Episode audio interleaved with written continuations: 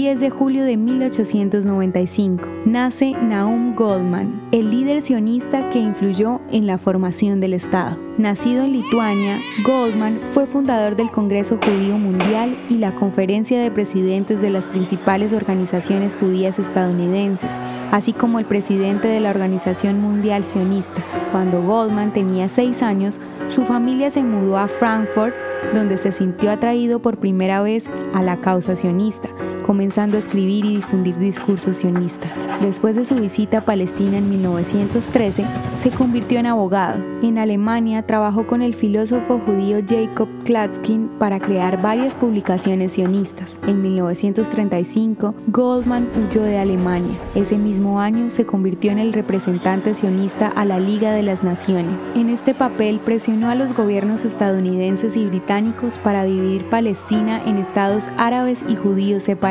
Goldman es probablemente mejor conocido por iniciar negociaciones israelíes con Alemania Occidental sobre las reparaciones de los crímenes nazi cometidos contra el pueblo judío, reparación que se produjo a partir de 1953.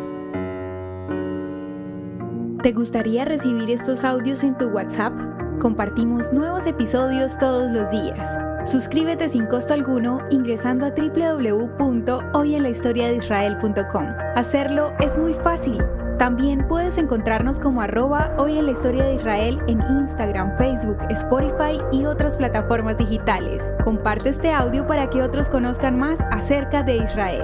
Este proyecto es realizado por Philos Project. El contenido original de hoy en la historia de Israel fue provisto por el Centro para la Educación sobre Israel.